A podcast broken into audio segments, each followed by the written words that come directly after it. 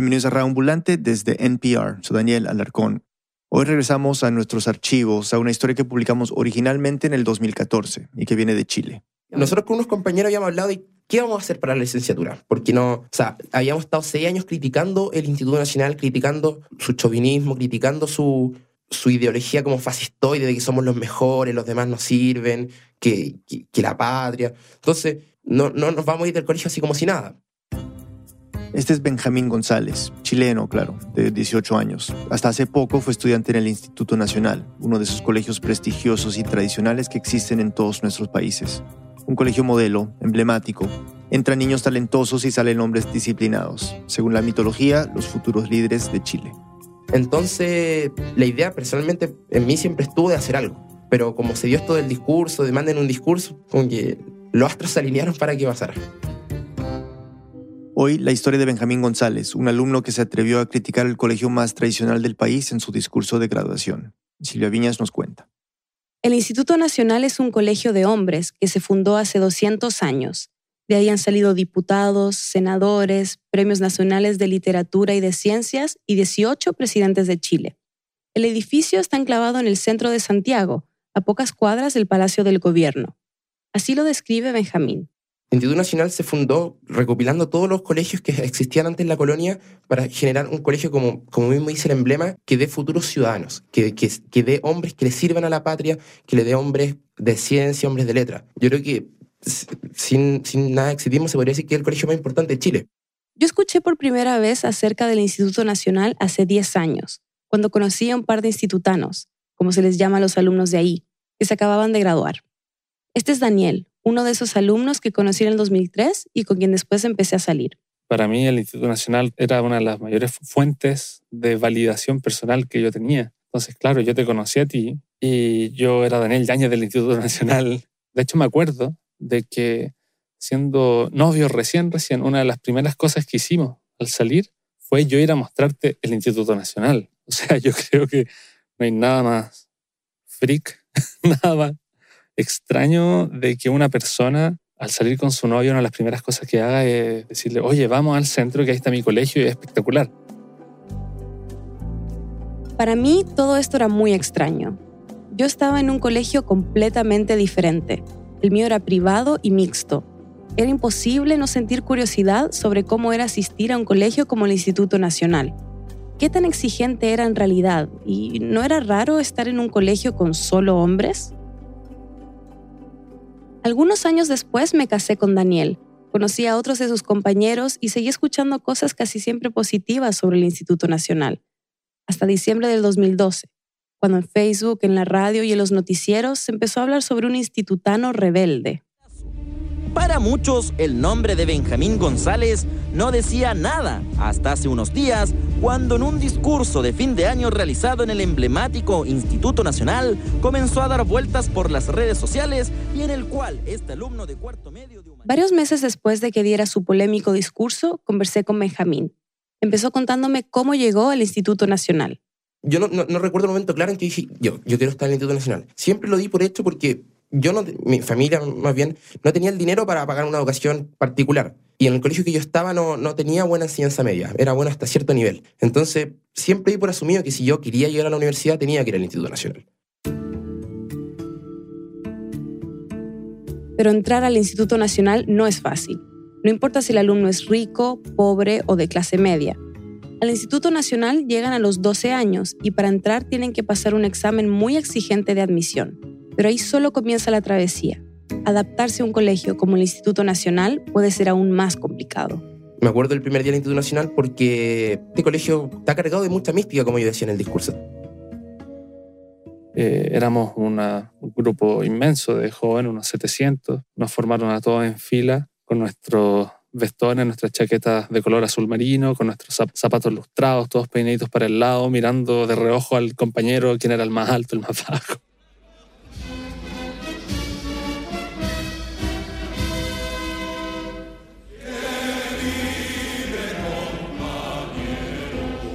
Entonces nos forman, cantan el himno del Instituto Nacional, que suena tan viejo como el, himno de Chile. Y hay todo un ambiente muy como de, no sé, de, solemnidad republicana que era divertido, era como que te estabas metiendo un poco en la historia de Chile.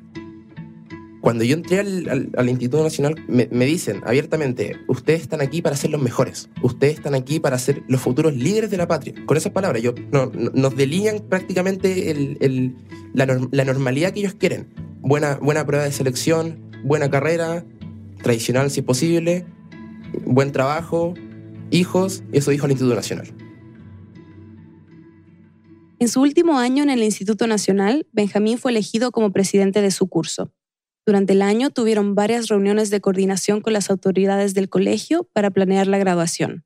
Primeros días de diciembre a mí me llega un mail diciendo que todos los años en la licenciatura un alumno de la generación, sin representar a nadie, tiene la posibilidad de dar un discurso. Y yo como era un alumno internacional, tenía la posibilidad de hacerlo, lo mandé. El discurso que mandó era conservador, convencional, el discurso que todos esperarían de un joven institutano escribí que el Instituto Nacional es el mejor colegio de Chile, que este colegio tiene que enfocar su labor en dar ciudadano a la patria, que, el Instituto Nacional tiene que tener una labor republicana, de la integración. Lo alabé y me lo eligieron. Pero ese no era el único discurso que Benjamín había escrito y tampoco el que había planeado leer. Ya volvemos. Este mensaje viene de un patrocinador de NPR, TurboTax Live TurboTax Live cuenta con expertos bilingües en taxes que están listos para escucharte, entender tu situación tributaria y ayudarte a obtener el mejor resultado. Quizás eres un fotógrafo independiente, o a tu papá le gusta construir sillas, tu mamá tiene una panadería, tu hermano trabaja en programación o a tu abuela le gusta tejer todo el día. Ya sea que necesites un poco de ayuda o prefieres que alguien prepare tu declaración por ti, los expertos bilingües de TurboTax Live están listos para ayudarte. Intuit TurboTax Live. Escucha Shortwave el nuevo podcast diario de NPR sobre ciencia.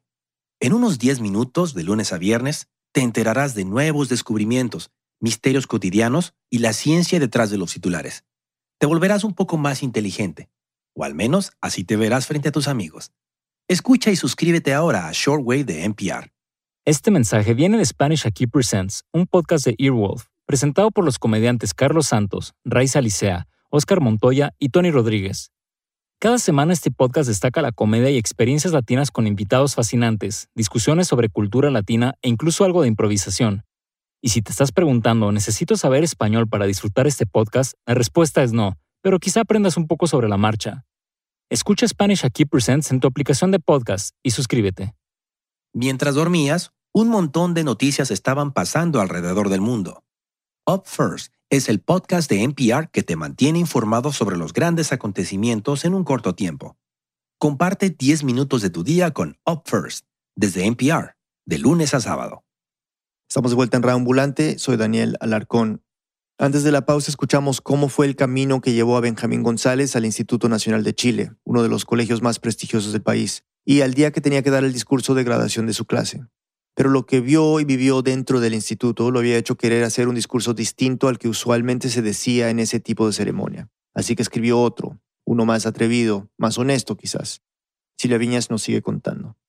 El día de la ceremonia de graduación, nadie sabía que Benjamín iba a dar un discurso, ni el conservador ni el polémico. Así recuerda ese día. El, que estaba presentando, el profesor que estaba presentando dice, bueno, ahora le tenemos una sorpresa, un alumno eh, de la generación, dará un discurso, bla, bla, bla. Lo dejamos a ustedes con Benjamín González. Entonces todo mi curso me quedé mirando porque yo estaba sentado en el público y nadie, absolutamente nadie sabía que yo iba a dar un discurso, ni bueno ni malo, nadie sabía. Entonces como que me miran todo yo, ya, a ver, si saco la, la, carpeta con la que venía y camino hacia el, hacia el escenario.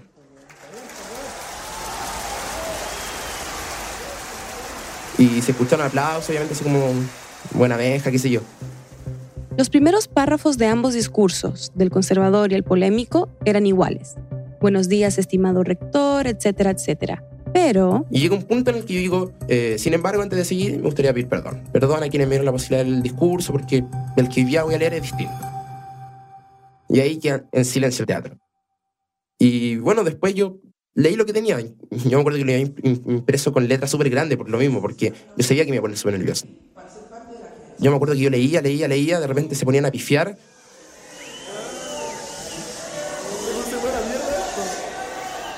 Paraba, tomaba agua, escuchaba que ya podía seguir leyendo y leía, leía, leía, leía. Aplaudían un poco, paraba, tomaba agua, leía, leía, leía, terminé, muchas gracias y me fui a sentar.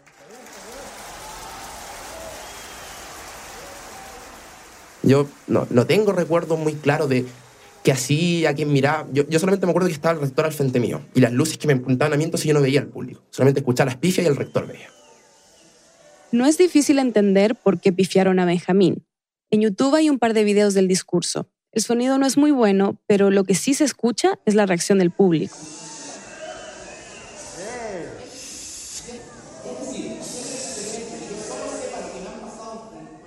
Durante el discurso, por los temas que yo tocaba, o sea, estuvo súper polarizado. Estuvo, yo creo que 60% en contra, 40% a favor. Me acuerdo que había arriba a mí una señora que, que me gritaba comunista, que me gritaba siempre a cada rato comunista, no en el momento, que qué me creía.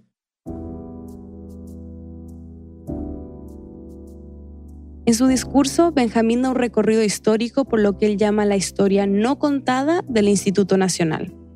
Cito parte de lo que dice. Entre los 18 presidentes de Chile, no son pocos los que tienen las manos manchadas con sangre de este pueblo. A modo de ejemplo, institutano fue Pedro Montt Montt, presidente de Chile que dio la orden de asesinar a 3.500 salitreros en el Norte Grande, conocida actualmente como la mayor matanza en la historia de nuestro país, después de los 17 años de dictadura, claro. Fin de la cita. Después nombra otras atrocidades que cometieron algunos de los 18 presidentes chilenos que asistieron al Instituto Nacional. Pero dice que uno de los problemas principales del colegio es su ideología, su pretensión de superioridad. Se acuerda mucho, por ejemplo, de una frase que escuchó en séptimo básico de la boca de un profesor. Errar es humano, pero no institutano. Cito de nuevo el discurso. Sin tener estudios algunos de pedagogía, y pretender hacer un análisis psicológico de la educación, me parece que la pregunta cae de cajón. ¿A qué clase de profesor se le puede pasar por la cabeza decirle eso a niños de 12 años? ¿Por qué intentar separar al institutano del humano común y corriente? ¿Tan inteligentes somos? Fin de la cita. Benjamín dice que frases como estas son las que forman el carácter en general del institutano, un carácter que él describe como petulante, soberbio, chauvinista y exitista. Pero además, Benjamín denuncia que ciertos profesores discriminan abiertamente, que son homofóbicos y racistas, y que les dicen cosas como asuman sus consecuencias como machitos o dejen la población en la casa, una forma despectiva y clasista de decirle a los alumnos de bajos recursos que en el Instituto Nacional tienen que comportarse diferente a lo que están acostumbrados en sus barrios pobres. Benjamín da otro ejemplo de la actitud que tienen algunos profesores. Cito el discurso. Hasta hace solo un par de años, era común ver a un respetado y sacralizado profesor de este colegio echando alumnos de la sala por negro o suspendiendo aleatoriamente. Hacía formarse un curso y decía, un, dos, tres, suspendido, un, dos, tres, suspendido, solo para demostrar su hipotético poder en este colegio. Cierro comillas. Con todo lo que vivió y presenció allí, Benjamín dice que no puede sentirse orgulloso de portar la insignia del Instituto Nacional. Es un discurso duro, crítico. Pero Benjamín también rescata ciertos aspectos de su educación, agradece a varios profesores y a personal del colegio que lo marcaron positivamente. Hay muchos pasajes que son mensajes para ciertos profesores. Por ejemplo, hay una cita de los fabulosos Kylax, hay una cita de Pedro Lemebel, un escritor chileno. O sea, la forma en que yo escribí el discurso es súper característica, no está escrito así aleatoriamente. Incluso muchos, muchos, muchos profesores me decían, oye, me copiaste esa parte a mí, esa parte es de, de cierto libro, esa parte es de cierta película. Entonces, el, el discurso traía mensajes como, como encriptados, por decirlo así. Terminó de dar su discurso ante más de unas 2.000 personas y después de los aplausos, nadie se volvió a sentar. Y después de eso ya se acabó la ceremonia, porque supuestamente venía la, como la canción del adiós y creo que venía como un video que iban a mostrar, pero se acabó. ¿no? Porque entre que, entre que discutían entre ellos, discutían conmigo, se formó un, un diálogo en general. Pero con quien no tuvo que discutir ni dar explicaciones fue con sus padres, quienes lo apoyaron desde el momento que se bajó del escenario y después con todo lo que vino. Unos días después, CNN Chile entrevistó al que era, en ese momento, el rector del Instituto Nacional, Jorge Toro. Fue un discurso dicho en el lugar no apropiado, dividió a la, audiencia, que estaba una ceremonia de despedida de los alumnos de cuarto, dividió porque unos aplaudieron, otros pifiaron. Eh, si esta denuncia era tan fuerte, ¿cómo esperar el momento de irse? Cuando yo me estoy despidiendo, dejo toda la denuncia y me voy. El discurso completo lo pueden encontrar fácilmente en Internet. El texto y el video se filtraron casi tan rápido como Benjamín fue contactado por periodistas de diarios, de radio y de televisión. Un diario lo entrevistó justo después de la ceremonia. Y un compañero me dice, oye, me están llamando del LUN, de la última noticia, un diario chileno, porque quieren entrevistarte por el discurso. Ah, ya dije, yo no, no, no quiero, dije, ¿por qué no? Y un amigo dice, ya, anda igual, este minuto de fama. Entonces, ya vamos, dije yo. A la mañana siguiente lo despertaron unos amigos. Habían estado de fiesta toda la noche y de madrugada pasaron por un kiosco de diarios. Ahí estaba Benjamín, en portada. Eso fue solo el comienzo. Benjamín dice que él no buscaba hacerse famoso con su discurso y que nunca se imaginó que causaría tanta atención mediática. Lo contactaron de la mayoría de los canales de televisión abierta chilenos, del diario El Mercurio, de la BBC, de CNN Chile. Justamente Benjamín González está con nosotros en CNN Prime. Benjamín, gracias por acompañarnos. Muchas gracias. A ver, lo primero que, que te quería preguntar. Y claro, también lo contactaron muchos compañeros y exalumnos del Instituto Nacional. Por Twitter me contactaron dos profesores que eran, bueno, ellos me dijeron que habían llorado leyendo mi discurso. Otros alumnos, otros compañeros me decían que se, le había salido como una, espina al corazón. También hubo, muchas personas que me dijeron, oye, yo salí en nacional y que te creí, no tenía ningún derecho a hacerle eso al colegio, que soy un mal agradecido. En mi casa, el discurso de Benjamín tampoco pasó desapercibido. Benjamín mostró un lado del Instituto Nacional del que no me habían hablado. ¿Por qué Daniel nunca me había mencionado esas cosas negativas? Así que le pregunté, como exalumno, qué pensaba del discurso de Benjamín. Daniel me dijo que no está de acuerdo con todo, porque él no vio algunas cosas que describe Benjamín, y aunque para su gusto Benjamín dejó de lado cosas muy positivas del colegio, me dijo que sí está de acuerdo con el espíritu del discurso. Además, según Daniel, por años, en las graduaciones del Instituto Nacional, los estudiantes, los padres, los profesores y las autoridades del colegio han estado escuchando lo que quieren oír. Así que Daniel cree que el discurso de Benjamín era necesario. Eh, me saco el sombrero porque en realidad el haber hecho algo así y haberlo hecho contra el mismo instituto en cierta forma requiere de, una claridad de mente y una valentía tremenda. Es irónico, pero al final lo que él hizo es fruto de lo que uno aprende en la experiencia del Instituto Nacional. Yo no sé si él se dio cuenta de eso, pero el que él haya sido capaz de, hacer algo así guarda directa relación con lo que uno aprende y absorbe en el Instituto Nacional, que es que uno tiene poder Benjamín me cuenta, meses después, que no se arrepiente. quiero ser súper claro y enfático, no me arrepiento ni, ni en la forma que hay el discurso, ni en el fondo del discurso. Ahora Benjamín está estudiando Derecho en la Universidad de Chile.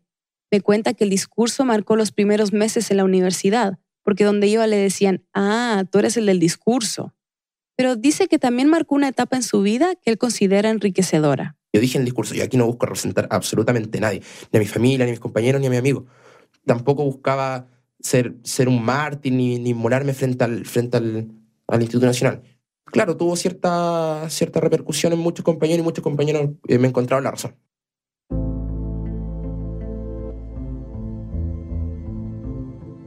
Desde que conocí a Daniel, supe que el Instituto Nacional era importante para él. Pero no fue hasta que pensamos en tener hijos que me di cuenta que este liceo emblemático podría jugar un papel protagónico en mi vida también. ¿Qué pasa si tenemos un niño? Benjamín lo dijo, ¿recuerdan? Nos delinean prácticamente la normalidad que ellos quieren. Buena prueba de selección, buena carrera, tradicional si es posible, buen trabajo, hijos y esos hijos al Instituto Nacional. Esos hijos al Instituto Nacional.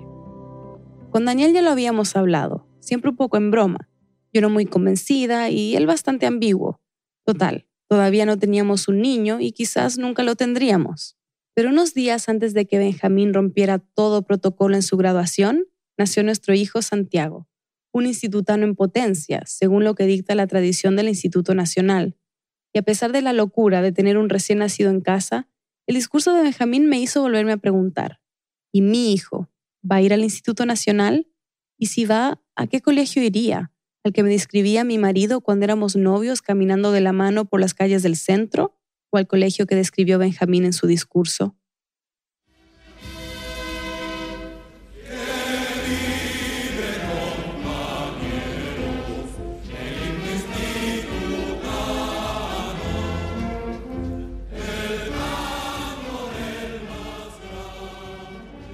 Intentamos contactar a Benjamín para preguntarle cómo se sentía ahora con todos los cambios en Chile en los últimos años. Algo muy relevante, sobre todo teniendo en cuenta que el llamado estallido social del 2019 comenzó en gran medida por los estudiantes de liceos públicos como el Instituto, pero prefirió no hablar con nosotros. Silvia Viñas es productora ejecutiva y copresentadora de El Hilo, vive en Londres. Esta historia fue editada por Camila Segura y por mí. La música y el diseño sonido son de Andrés Aspiri, Gracias a la Universidad Diego Portales y al programa Snap Judgment por prestarnos sus estudios. El resto del equipo de Ambulante incluye a Paola Aleán, Nicolás Alonso, Lisette Arevalo, Jorge Caraballo, Andrés Casasús, Victoria Estrada, Xochitl Fabián, Fernanda Guzmán, Remy Lozano, Miranda Mazariegos, Barbara Sawhill, Elsa Liliana Ulloa, David Trujillo y Desiree Yepes. Carolina Guerrero es la CEO. Ambulante es un podcast de Ambulante Studios, se produce y se mezcla en el programa Hindenburg Pro. Ambulante cuenta las historias de América Latina, soy Daniel Alarcón. Gracias por escuchar.